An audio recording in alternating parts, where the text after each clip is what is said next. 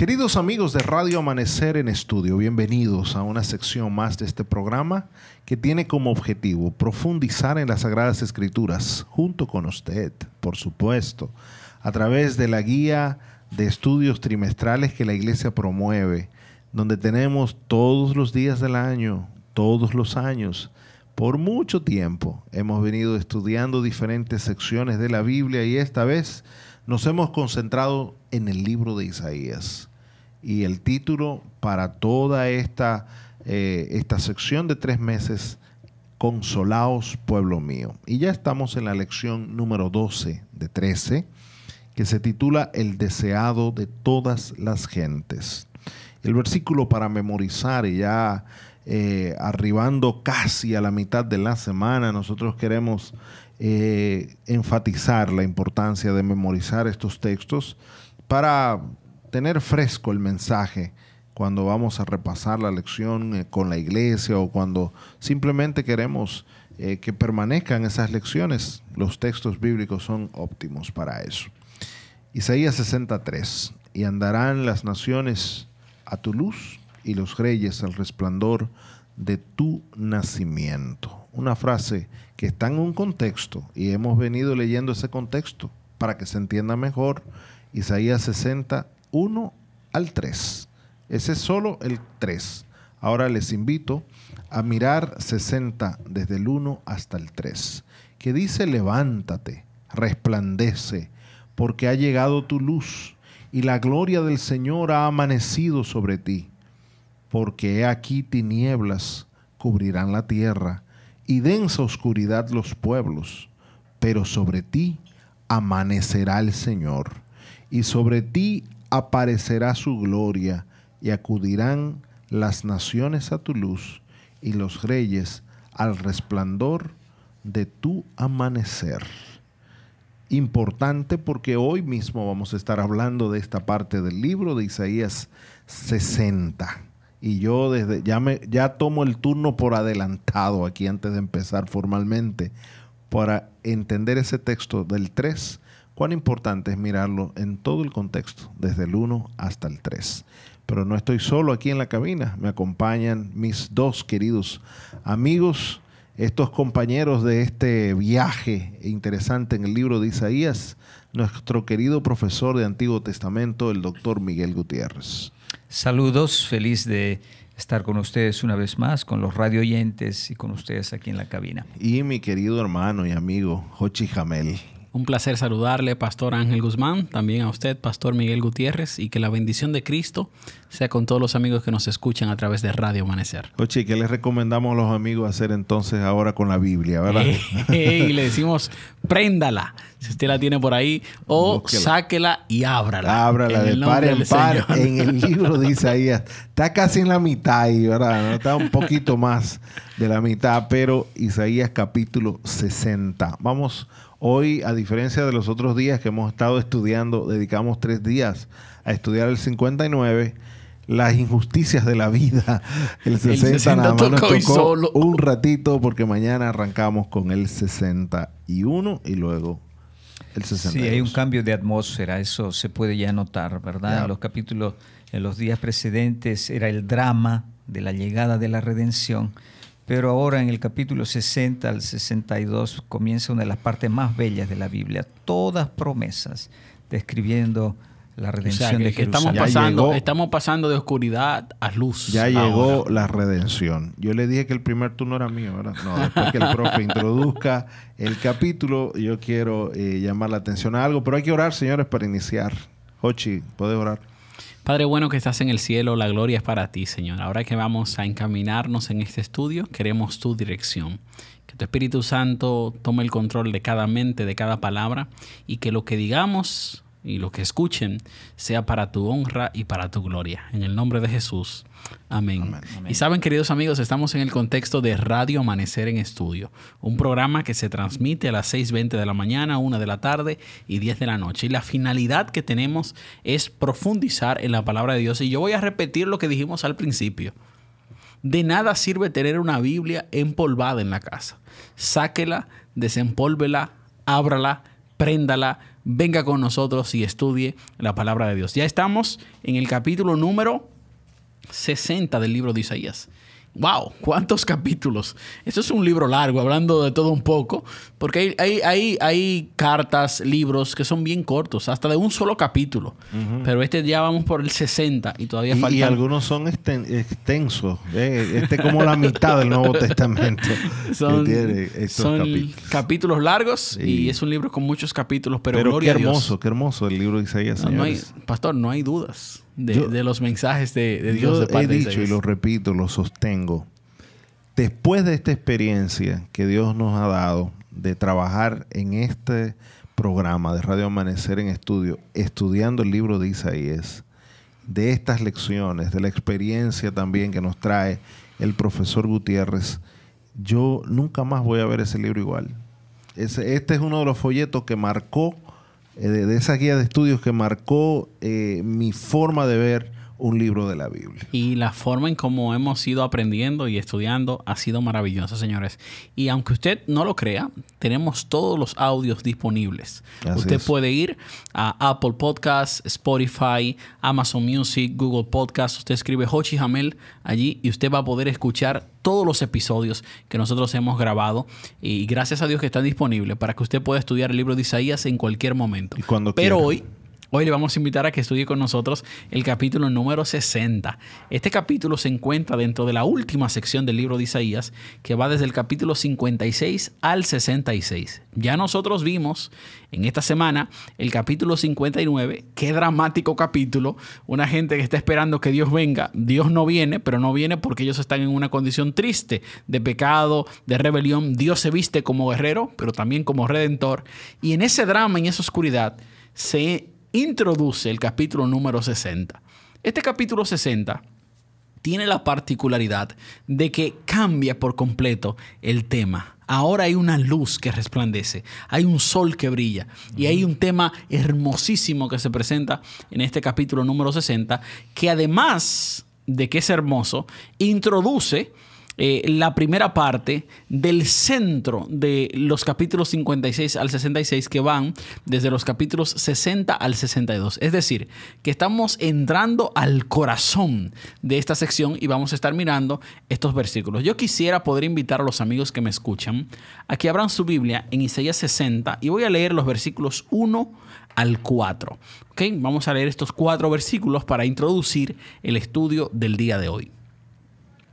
Levántate, estoy en Isaías 60, versículo 1. Levántate, resplandece, porque ha llegado tu luz y la gloria del Señor ha amanecido sobre ti. Porque he aquí tinieblas cubrirán la tierra y densa oscuridad los pueblos, pero sobre ti amanecerá el Señor y sobre ti aparecerá su gloria y acudirán las naciones a tu luz y los reyes al resplandor de tu amanecer. Levanta tus ojos en derredor y mira. Todos se reúnen, vienen a ti, tus hijos vendrán de lejos y tus hijas serán llevadas en brazos. Wow, qué interesante es la forma en la que el profeta ahora cambia el escenario, cambia la introducción. Nosotros habíamos visto en el capítulo 59 un poco de tinieblas, oscuridad. Se repetía varias veces. Varias veces. Ahora miren, este versículo dice, levántate resplandece porque ha llegado tu luz. Ahora el tema no es las tinieblas, la oscuridad.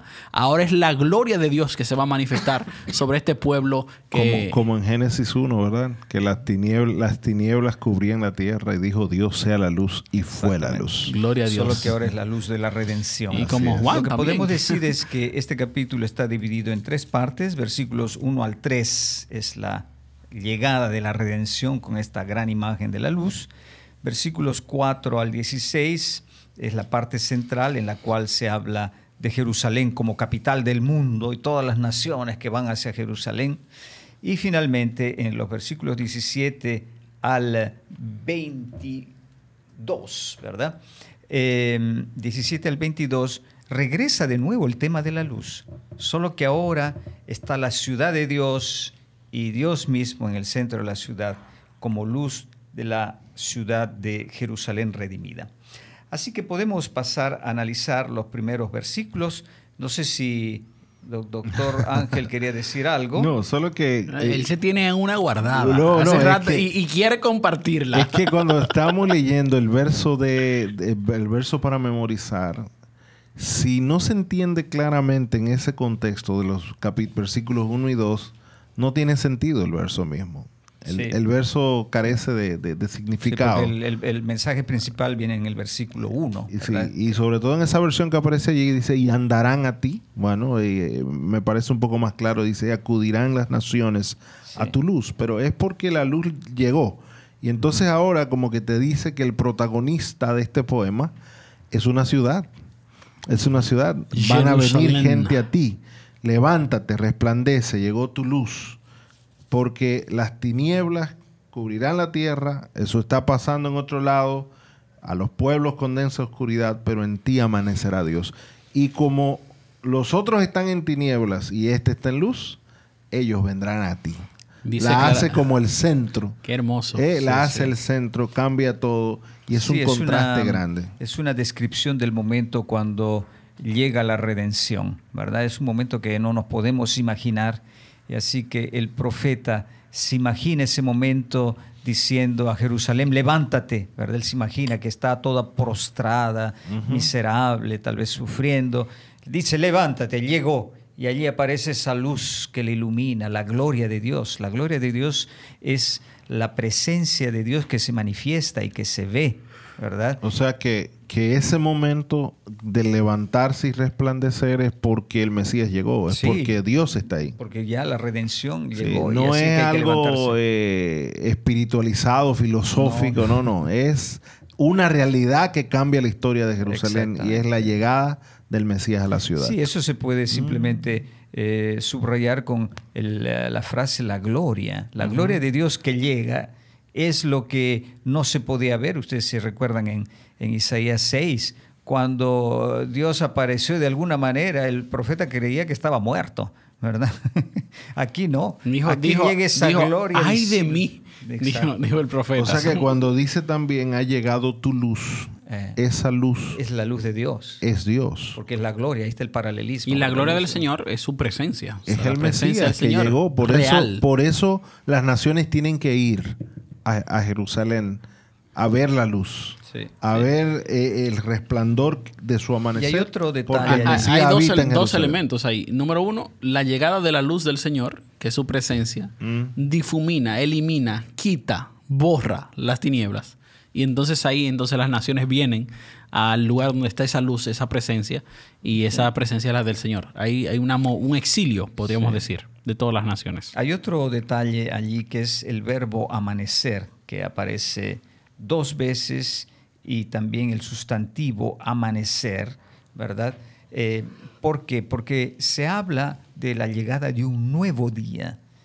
Es el sol de un nuevo día, esa luz que crea un nuevo día. Y ese es el día escatológico, ¿verdad? Que vence las tinieblas. Como cada día vemos que las tinieblas se van porque llega el nuevo día, Así un día las tinieblas del mundo se irán para siempre y la luz de Dios llega a Jerusalén y tiene una resonancia mundial porque dice el versículo 3, todas las naciones y los reyes caminan en la luz de yo, Jerusalén. Yo, yo, quiero pedirle perdón que, que, lo interrumpa ahora, pero esta mañana yo me levanté bien temprano y, y salí a caminar un poquito y el sol no había salido casi, estaba ya saliendo y estaba oscuro. Y cuando salió el sol, aquí detrás de la universidad, hay un lugar donde hay arroz sembrado que se ve hermosísimo en la mañana.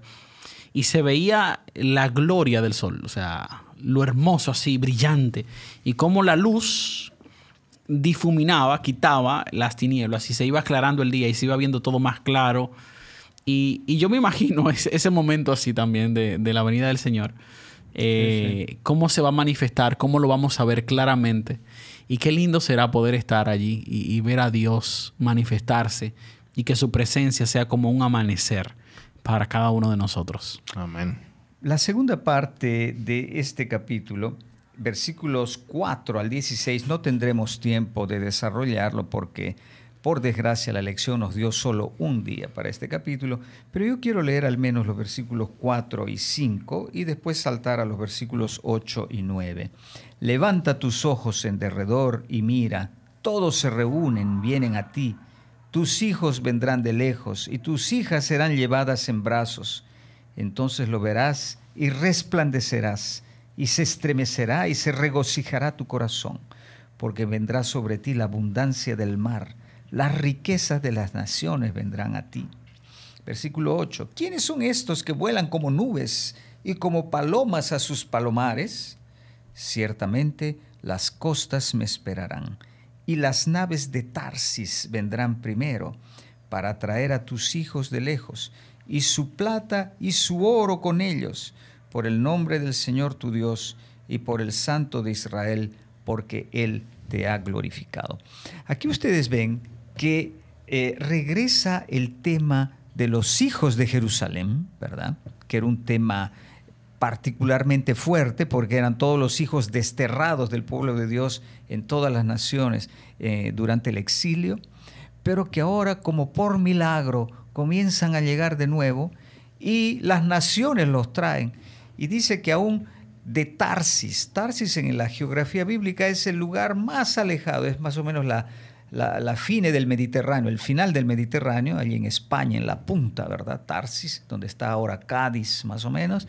Y eso era considerado los puntos más remotos. De allí dice que vienen como palomas trayendo los hijos y trayendo las riquezas para la gloria de Dios. De los confines de la tierra. Hay un éxodo, podemos decir, un éxodo mundial hacia Jerusalén y Jerusalén aparece aquí como la capital del mundo cuando Dios trae la redención. Así que Isaías nos brinda una visión con mucha riqueza y donde se presenta claramente la gloria de Jerusalén, como menciona claramente el versículo número 13 en la parte final, y yo haré glorioso el lugar de mis pies, eh, eh, donde Dios va a habitar, en donde Dios va a manifestar su presencia, donde llega su luz, se convierte en el lugar glorioso, y este es Jerusalén. Este elemento eh, disturba a los creyentes cristianos, ¿verdad? Porque a nosotros, ¿qué nos interesa directamente, ¿verdad? Los hijos de Jerusalén, la riqueza ¿verdad? Parece que hemos caído de nivel,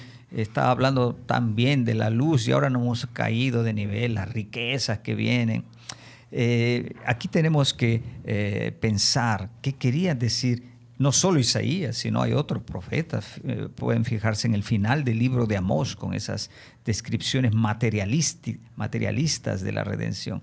Yo creo que a través de eso los profetas quieren decir que la redención es real no son sueños, ilusiones, sino está hablando con imágenes de la época, porque está hablando a los lectores de la iglesia en esa época.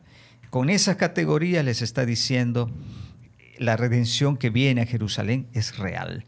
Los hijos que tú esperas vendrán.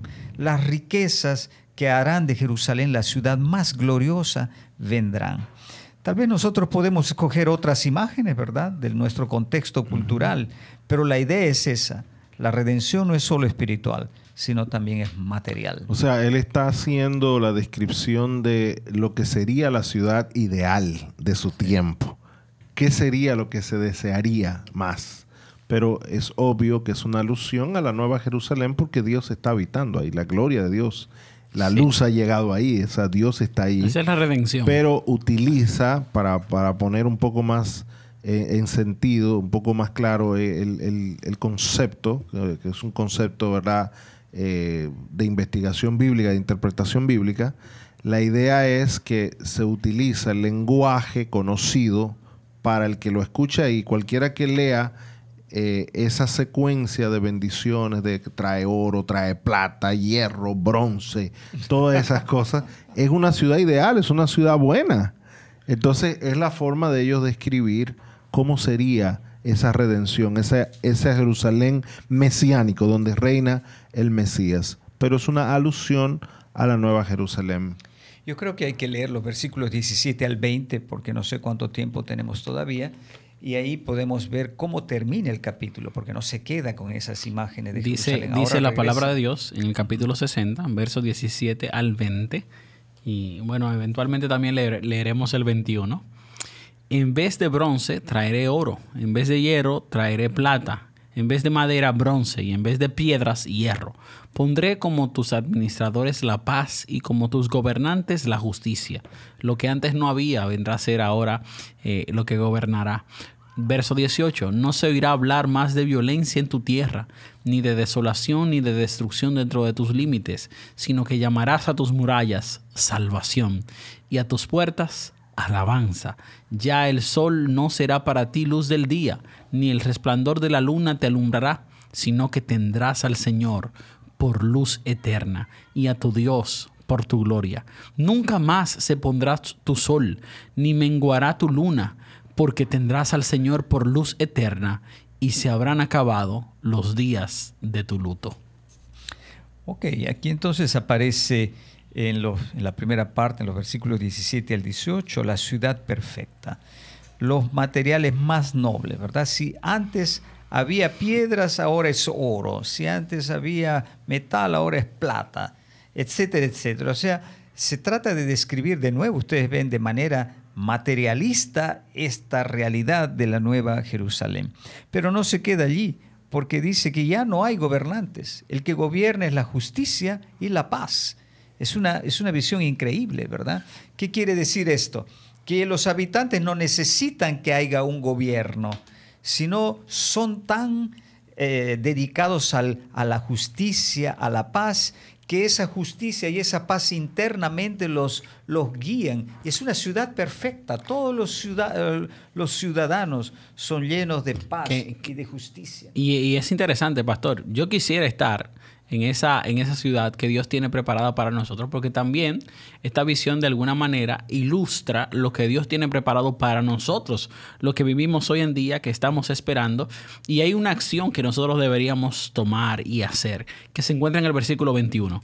Y, y creo que es increíble, como dice el texto bíblico allí, que entonces todos los, los de tu pueblo serán justos, para siempre poseerán la tierra vástago de mi plantío, obra de mis manos, para que yo me glorifique. Aquí dice claramente que los justos van a participar y van a tener heredad en la tierra que el Señor ha preparado para nosotros. Sí, aquí se corona todo lo que hemos visto en los, en los capítulos 58 y 59, ¿verdad?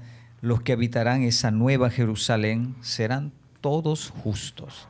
No dice que serán lindos o serán de este color o el otro, dice que serán justos los que practican la misericordia, la justicia, y esa ciudad, allí está la riqueza espiritual de esa ciudad.